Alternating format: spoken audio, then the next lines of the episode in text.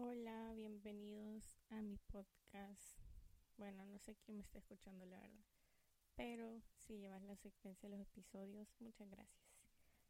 Bueno, este episodio yo les dije que me preguntaran y no sé por qué, pero todo el mundo, bueno, las pocas personas que me preguntaron, se puso a hablar de Barcelona. O sea, qué casualidad más rara porque tengo a Barcelona estos días como en mi, en mi mente está presente en todo el momento. Llevo como unos cinco días pensando full en Barcelona o de que me encontré en la refri un queso que yo compraba en Barcelona y me puse a ver la descripción y sí, ese queso se hace en Barcelona.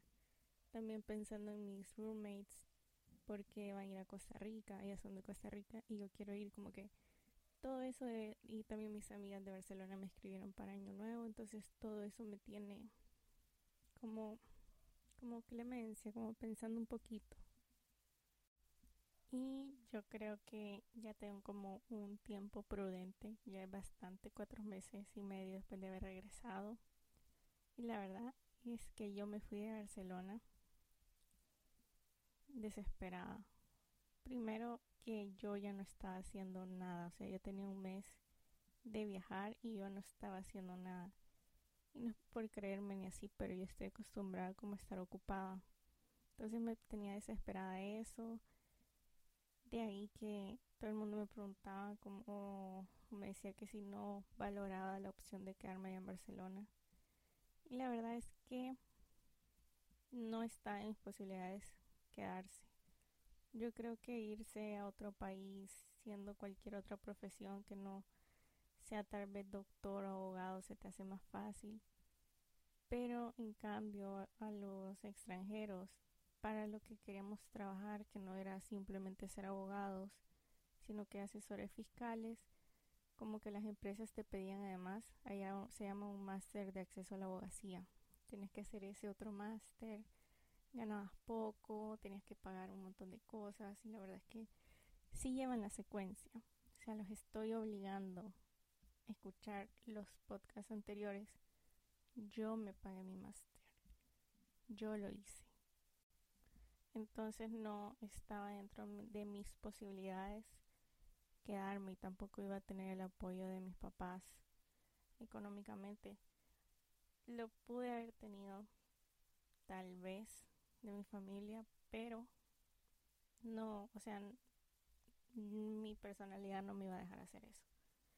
Entonces, te pedía muchísimas cosas como para trabajar y era como que empezar desde abajo a abajo y además quedarme mm, además de eso me encantaba, o sea, me encantaba andar en la calle, caminar. Yo tenía una regla, o sea, los últimos meses yo tenía que dar por lo menos 10.000 pasos al día o sea, digamos que tenía 7000 o algo así, yo me iba y me iba por toda Vinguda diagonal a caminar. Perdón, sigo teniendo el problema de la nariz. Pero bueno, yo me iba por Avinguda diagonal a caminar. Me iba al, al Starbucks que estaba por el corte inglés de Avinguda diagonal. O sea, yo amaba mi vida ahí. La amaba, pero siempre sabía que una parte de mi vida siempre seguía en El Salvador y siempre yo estaba dispuesta a quedarme, a regresarme, como que nunca fue opción quedarme.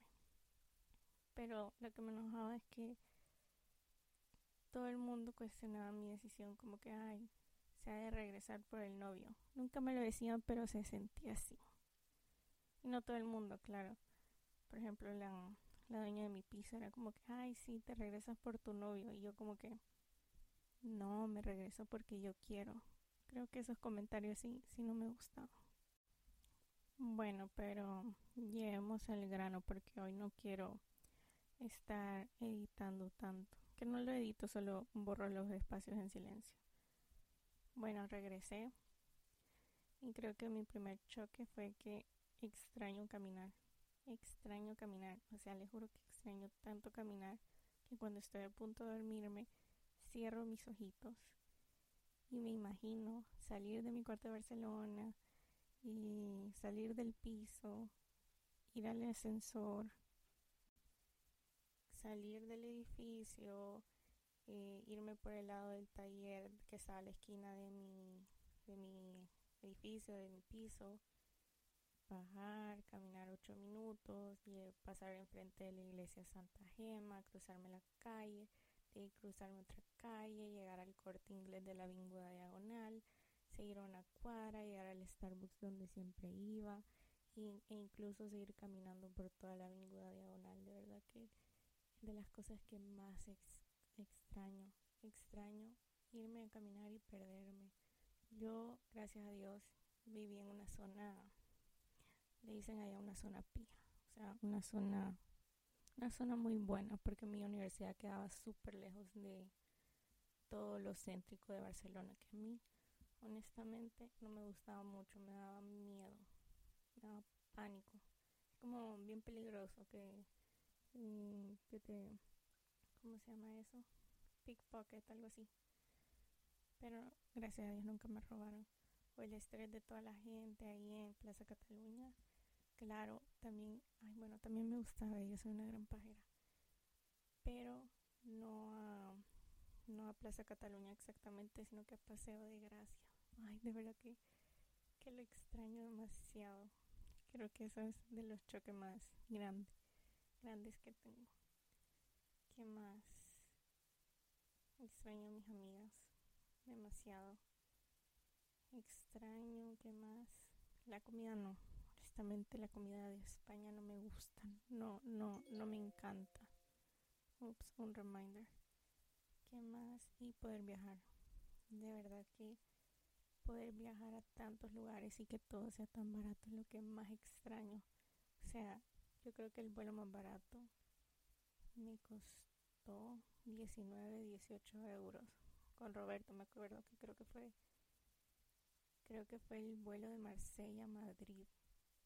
O sea, imagínense, 18 euros. Obviamente viajaba con una mochilita, pero eso valía chongo. ¿Qué más? Sí, claro, creo que eso, porque imagínense, quiero ir a Costa Rica a ver a mis amigas y el vuelo vale como 300 dólares. Es, o sea, no, no me da la lógica porque tiene que ser tan caro a la gente de Barcelona, o sea, los, no sé, o sea, la gente ya local de Barcelona no me caían muy bien, eran como bien pesados, sea, normal como te atienden y así, pero en cambio en Madrid eran como muy amenos o amenas, todo el mundo que te servía, no fue como Barcelona que todo el mundo te sale como que te va a dar un, un garrotazo. Y ahí, ¿qué más? Quiero pensar que otra cosa se me ocurre en lo que leo la otra pregunta. Esta me la hizo mi amiguita. Veamos qué dice. ¿Vale la pena vivir en España o nada más para estar en un rato? Yo considero que sí vale la pena vivir en España. O sea, claro, tienes que considerar todos los taxes que vas a pagar. Pero la calidad de vida, la seguridad, sí vale la pena. Creo que si te gusta otro estilo de vida, realmente que yo no entendía a veces cómo yo tenía compañeras que en sus países tenían todo, o sea, todo y más.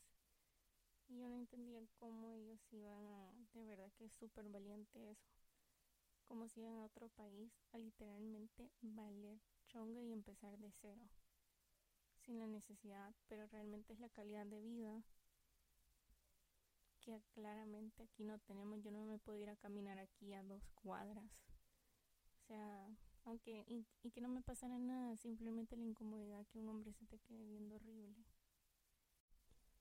Claro, la vida ya es más cara, pero el salario mínimo también es más alto que aquí claramente. También todas las oportunidades laborales que tenés posiblemente aquí en El Salvador no las tengas o en tu país, donde sea. Entonces que yo siento que sí vale la pena vivir en España, no solo por un ratito, que si es por un ratito, diez mil veces vale la pena. Y creo que deberías de considerarlo si vale la pena vivir allá tanto tiempo. Porque también tienes que tener un support system, ya sean tus amigos, si tienes un allá, como que tienes que armarlo porque Siento que estar solo en un país nuevo es súper difícil. Y quiero hacer este podcast corto, la verdad, porque creo que me estoy pasando y la vez pasada me dijeron que les gustaban cortitos. Así que en resumen, sí extraño Barcelona, pero no para vivir y creo que lo que más extraño es poder andar libre, ir ya sea a la montaña o en la playa, caminando en bus, donde sea, como sea. También, pero también creo que también es una sensación de FOMO porque veo lo que hacen mis amigas y es como que hey, obviamente yo quisiera estar ahí entonces no me arrepiento de mi decisión creo que fue lo correcto para mí y sé que lo hice por mí porque recuerden escuchar los podcasts pasados. Esto ya se había hablado con Roberto que si yo encontraba una buena oportunidad si me gustaba yo me quedaba allá y veíamos cómo funcionaba todo. Entonces estoy feliz que fue una decisión hecha por mí no fui influenciada por nadie más. Así que así respondo sus preguntas de una manera súper resumida. Espero que les guste y me sigan escuchando y por favor escríbanme sus preguntas ya sea en Twitter o en Instagram. O sea, de verdad que no tengan pena. A mí se me olvida contestar a veces. De verdad que es un problema que tengo, pero le voy a contestar. Así que, bye, gracias.